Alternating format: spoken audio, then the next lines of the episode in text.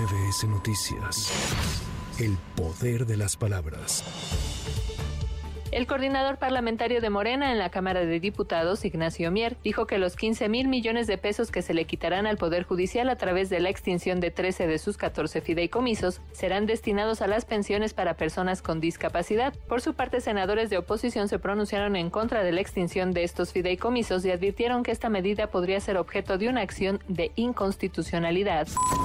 Previo al eclipse solar anular de este sábado 14 de octubre, el Instituto Mexicano del Seguro Social recomendó a las personas que deseen apreciar el fenómeno astronómico cuidar la vista al evitar observarlo directamente, usar gafas especiales durante el momento en que ocurra o cuando haya concluido y sin tener exposiciones prolongadas que puedan afectar la visión. Las entidades en las que se presentará este eclipse son Campeche, Quintana Roo y Yucatán. Sin embargo, su fase parcial podrá verse en regiones como la Ciudad de México.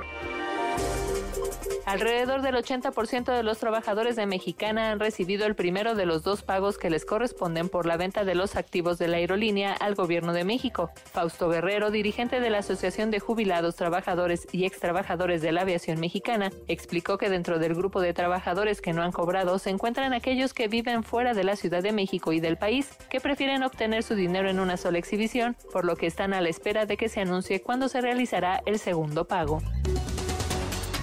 En los últimos 25 días, el Instituto Nacional de Migración ubicó a 300 personas migrantes en Tijuana, Baja California, que pretendían cruzar hacia Estados Unidos y se pudo corroborar que provienen de 36 nacionalidades diferentes. 60 eran menores de edad, 83 mujeres y 157 hombres adultos. La nacionalidad que predominó fue Colombia, Ecuador, Guinea, India y Venezuela, entre otras. Por ello, se reforzaron los patrullajes de reconocimiento con los tres niveles de gobierno en puntos vulnerables para los migrantes donde operan grupos delictivos.